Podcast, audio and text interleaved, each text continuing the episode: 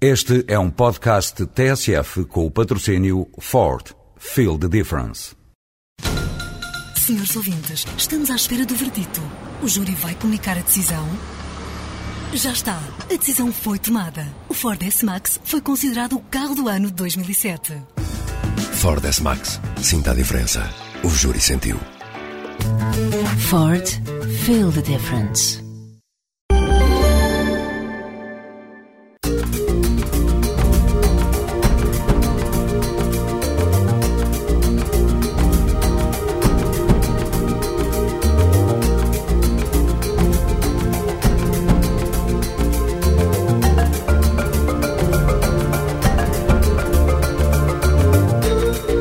Esta emissão é uma parceria entre o ACIM, o Alto Comissariado para a Imigração e Minorias Étnicas e a TSF.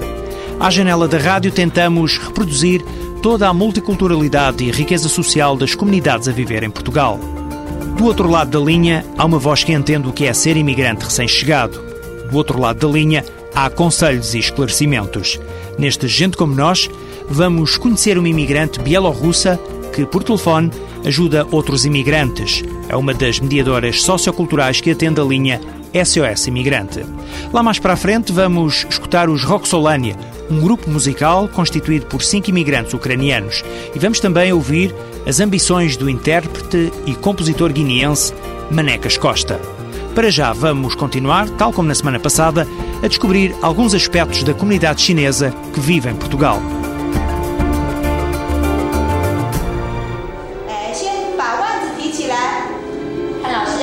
Esta é a escola chinesa de Lisboa que, uma vez por semana, reúne crianças e adolescentes. No ano 2000 eram apenas 17, hoje são quase 200 alunos de várias idades. No recreio brinca-se em português, mas aqui nas salas fala-se mandarim.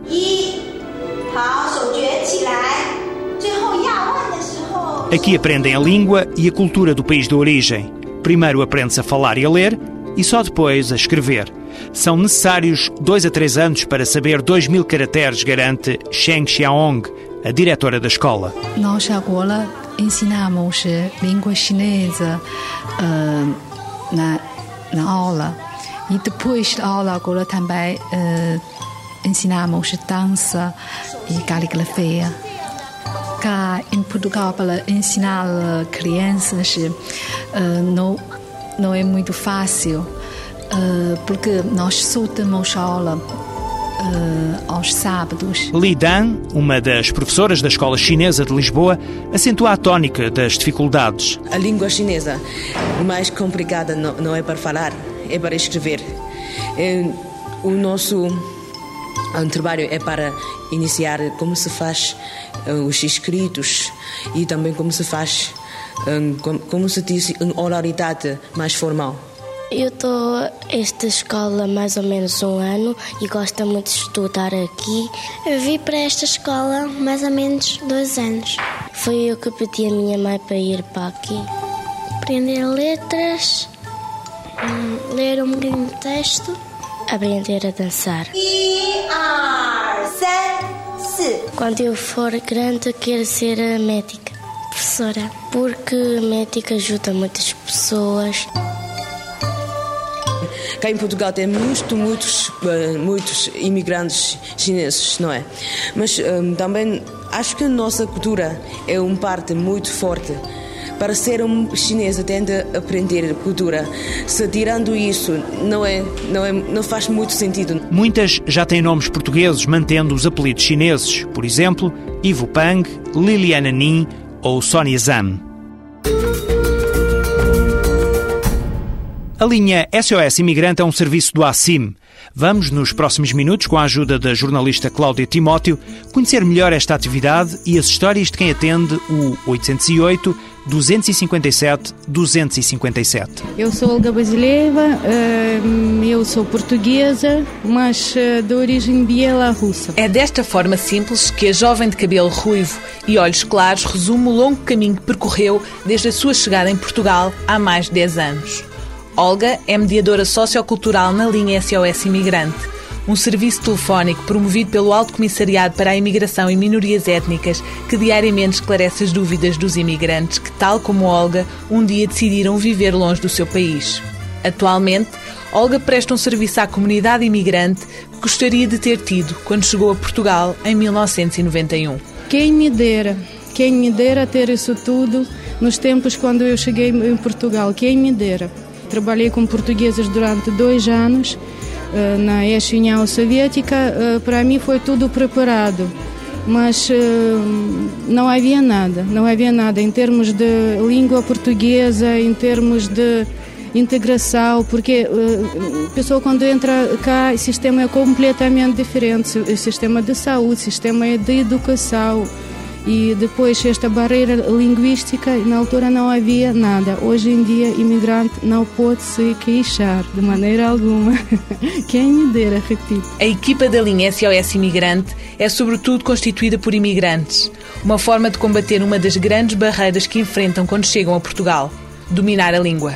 Para os imigrantes, os mediadores são muitas vezes vistos como um apoio, um ombro amigo, em quem se pode confiar. Muito compensador, muito compensador. Eh, eu acho que é um trabalho que é muito importante porque nós, para além de eh, dar informação, às vezes eh, apoiamos mesmo moralmente as pessoas, quando pessoas encontram-se numa situação mais complicada na, na vida deles, eles até não começam o, o, o, nosso contacto, não, não pedem informação, pedem podiam me dar um apoio.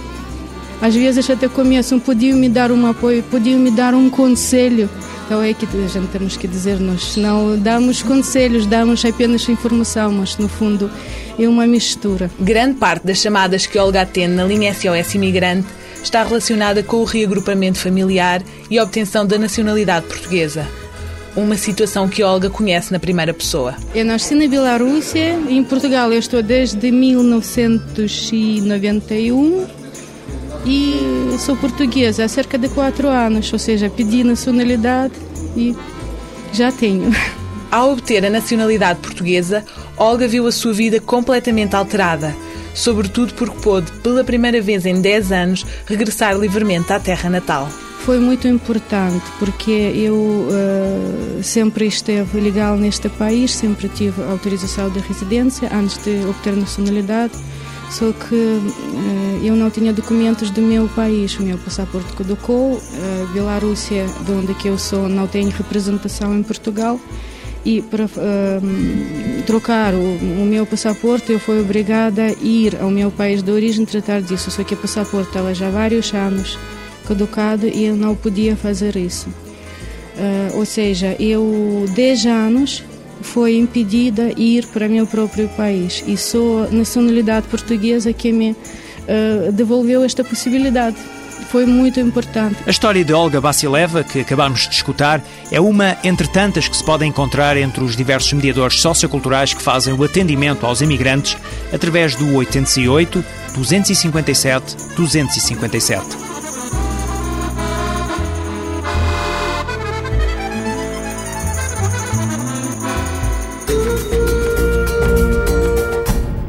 Com o objetivo de divulgar e dar a conhecer melhor as publicações e investigações feitas sobre o tema da imigração e das minorias étnicas em Portugal, a Fundação Carlos de Gulbenkian, com o apoio do ACIM, lançou recentemente uma bibliografia sobre esta matéria, da autoria de Fernando Luís Machado e Ana Raquel Matias.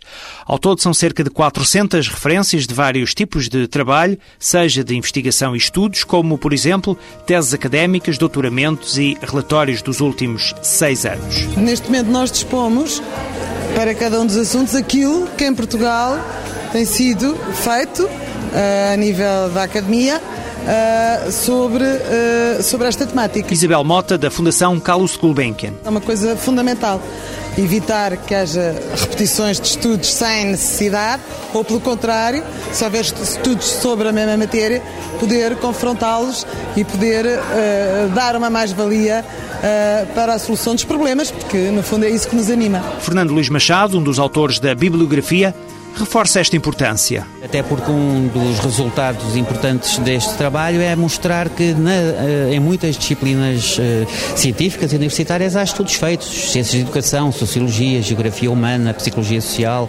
história, direito, economia, demografia, por aí fora. Há muita gente a estudar uh, estes temas e, portanto, a grande vantagem é encontrar aqui um instrumento, um guia, não é, para todas essas referências, uh, organizado, classificado, resumido a partir daqui poder ajudar os, os próprios trabalhos que têm em mãos e também para as autoridades públicas, desde logo para o Alto Comissariado de Imigração, que fica aqui também com um instrumento adicional para, a sua, para o seu trabalho. Ana Raquel Matias, também autora da bibliografia, aponta os números da imigração para concluir que este é um trabalho abrangente. Temos cerca de 5% da população uh, residente é, em território nacional é, é, é, estrangeira, o que suscitou interesses de diversas áreas, especialmente direcionado para as políticas de imigração e, uh, e a cidadania e escola e mercado de trabalho, o que só pode ser considerado também muito positivo e esse interesse tem sido a várias áreas, o que também é muito positivo. Fernando Luís Machado, dá uma chega. Existem vários pontos fortes. Esta bibliografia está organizada por temas e, para lhe dar exemplo de duas áreas em que há muitos trabalhos publicados, eh,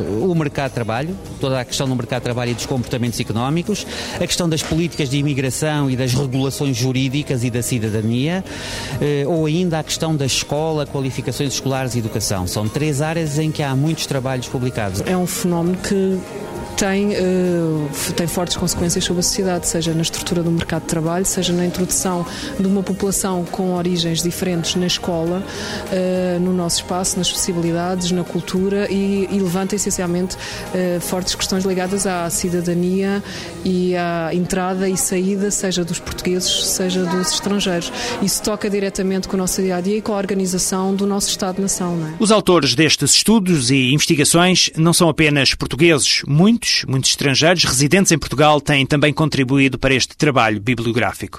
E agora os ouvintes do Gente Como Nós vão ter uma oferta. Temos seis exemplares desta bibliografia para oferecer aos seis primeiros ouvintes que nos enviem uma mensagem com nome e morada para o endereço eletrónico gentecomonos.pgm.pt. Ficamos à espera. Gente como nós, sem qualquer tipo de acento, arroba pgm.pt ou pgm.pt. São já 57 os CLAI, Centros Locais de Apoio à Integração de Imigrantes espalhados por todo o país. Nestes centros, e através de um atendimento personalizado, pode esclarecer todas as dúvidas relacionadas com a imigração, legalização, nacionalidade, reagrupamento familiar, habitação, trabalho, segurança social, retorno voluntário, saúde, educação, empreendedorismo. Para saber a morada que mais lhe convém, pode consultar o site www.acim.gov.pt ou ligar para a linha SOS Imigrante através do número de telefone 808 257 257. Roxolânia é um grupo musical constituído por cinco imigrantes ucranianos. Cantam e tocam a música tradicional da Ucrânia. O grupo junta-se ao fim de semana. Fomos ouvi-los. A música uniu cinco imigrantes ucranianos em Portugal. Talvez para manterem viva a sua cultura ou apenas para se sentirem mais próximos das suas origens. Roxolânia é um grupo que canta e toca música tradicional ucraniana. Ivana Pazin, professora de música na Ucrânia, está no nosso país há já seis anos. Eu venho é, para Portugal porque não tinha condições na, na Ucrânia para viver, não é?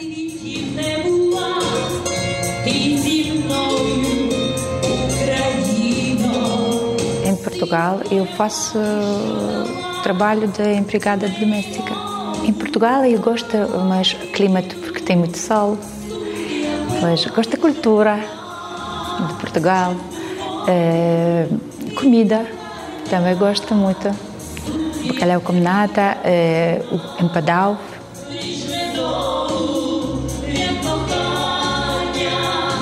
Eu tenho mais saudades da minha, da minha família. Tenho mãe, tenho irmãs lá. Também da meus amigos.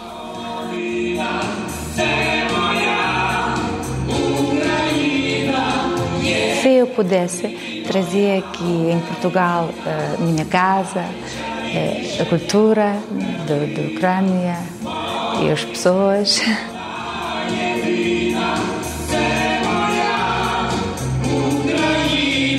O grupo Roxolânia eh, somos só cinco pessoas. Eh, nós conhecemos na igreja que eh, tinha aqui no Arroios, que é uma igreja ucraniana. Conhecemos lá. Mas depois juntamos. Cantamos o primeiro concerto, que nós fomos para Porto. Cantamos lá na igreja, também cantamos para os imigrantes, para os ucranianos e outras pessoas, outros imigrantes. E depois já começamos eh, a ensinar mais, mais, mais e agora já quatro anos que estamos juntos.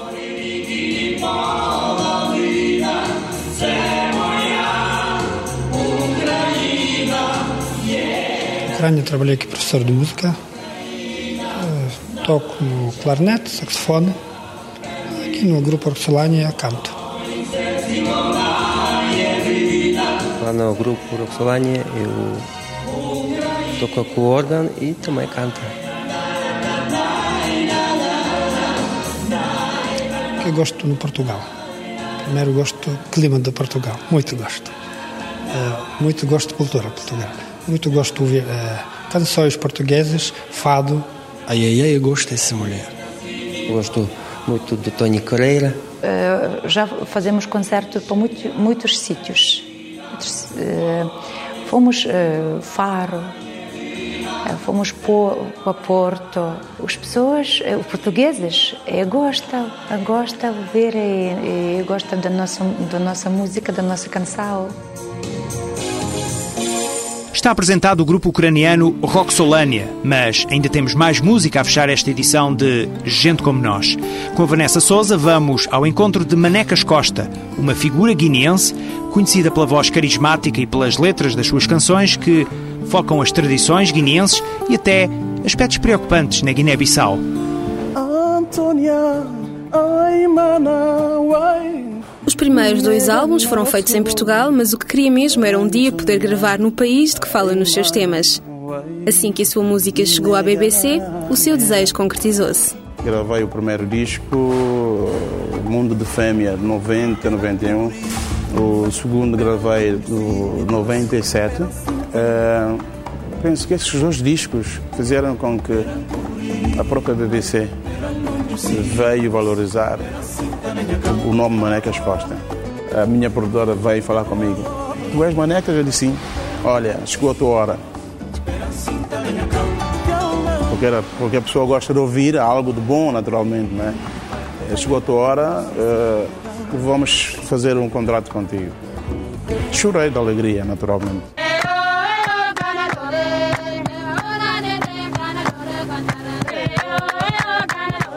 O meu sonho era sempre gravar no meu país. No meu país. E eles aceitaram. Acho que foi tudo bom para mim. Então fizeram deslocar um estúdio móvel para a Guiné. Foi 12, 13 pessoas que nunca tinham viajado para a África. Jornalistas, produtores, cameramenos, comigo para a Guiné. Eh, fomos gravar o Paraíso do Gumbe.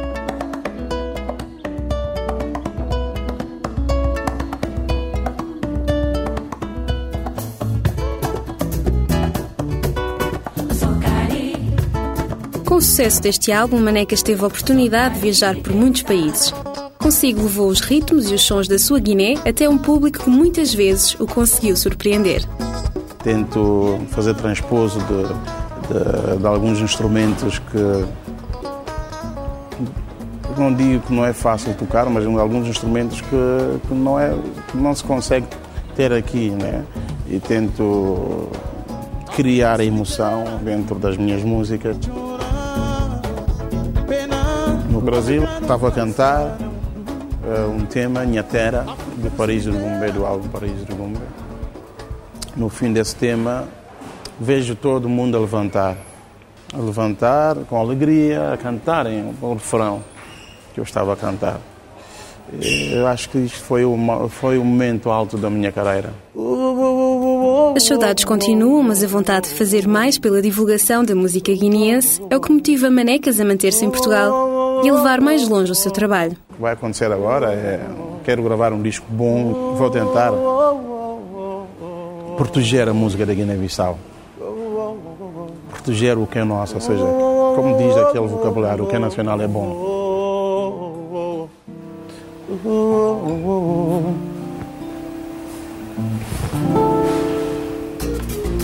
Termina agora mais uma emissão de Gente Como Nós, um espaço de rádio fruto da parceria entre o ACIM, o Alto Comissariado para a Imigração e Minorias Étnicas e a TSF.